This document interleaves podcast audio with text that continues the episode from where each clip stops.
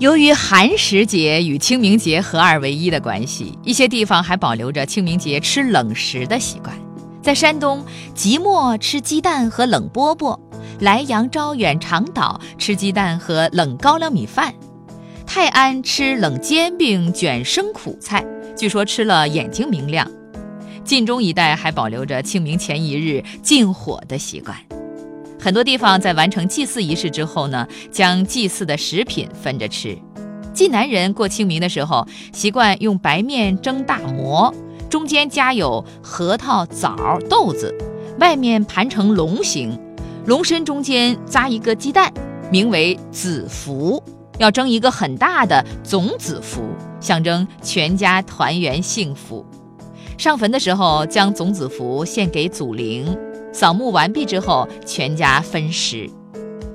上海旧俗呢，是用柳条将祭祀用过的蒸糕饼团贯穿起来，晒干之后存放着，到立夏那一天将它油煎给小孩吃。据说吃了以后不得住下病。另外，上海清明的时候还有吃青团的风俗，就是将雀麦草汁和糯米一起冲和。使青汁和米粉相互融合，然后包上豆沙、枣泥等馅料，用芦叶垫底，放到蒸笼里。蒸熟出笼的青团，色泽鲜绿，香气扑鼻，是清明节最有特色的节令食品。在浙江湖州，清明节家家裹粽子，可做上坟的祭品，也可做踏青带的干粮。俗话说：“清明粽子稳牢牢。”另外呢，清明前后螺丝肥壮，也有俗语说“清明螺赛之鹅”，农家有清明吃螺丝的习惯。这一天用针挑出螺丝肉烹食，叫挑青。清明节这天还要办设酒，同一宗祠的人家在一起聚餐，没有宗祠的人家一般同一高祖下各房子孙们在一起聚餐。设酒的菜肴，荤以鱼肉为主，素以豆腐、青菜为主，酒以佳酿甜白酒为主。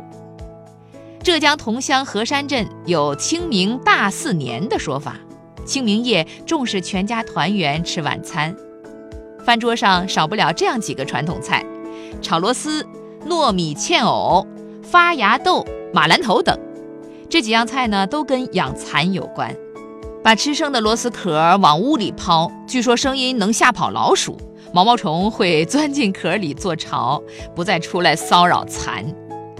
吃藕呢，是祝愿蚕宝宝吐的丝又长又好；吃发芽豆是博得发家的口彩；吃马兰头等时鲜蔬菜是取其清字，以合清明之情。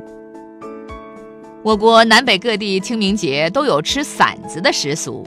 馓子是一种油炸的食品，香香脆脆的，古时候叫寒具。寒食节禁火的风俗在我国大部分地区已经不流行了，但是与这个节日有关的馓子却深受大家的喜爱。现在流行于汉族地区的馓子有南北方的差异，北方馓子大方洒脱，以麦面为主料。南方馓子呢，精巧细致，多以米面为主料。厦门民谚有云：“清明吃薄饼”，意思是清明节一家人在扫墓之后要聚在一起包薄饼吃。如今闽南多数地方还保留着这样的风俗习惯。老厦门人卷薄饼的时候，一般喜欢在薄饼皮里放一点酥了油的海苔、油煎的蛋丝，或者抹一些辣酱等等。其中所包的各种蔬菜，预示着将使农苗兴旺、六畜茁壮。有的地区还认为，吃了包卷芹菜、韭菜的薄饼，会使人更加的勤劳，生命更长久。啊，芹菜的芹，韭菜的韭，取勤劳和长久的那个谐音，是一种美好的寓意啊，家业更加的兴旺。清明节，青岛许多人家都要吃大葱和蛋饼。寓意聪明伶俐，这个习俗一直延续至今。此外，旧时的青岛地区，有的人家还要捏面花，称作蒸小燕儿，寓意小燕子来了，真正的春天到了。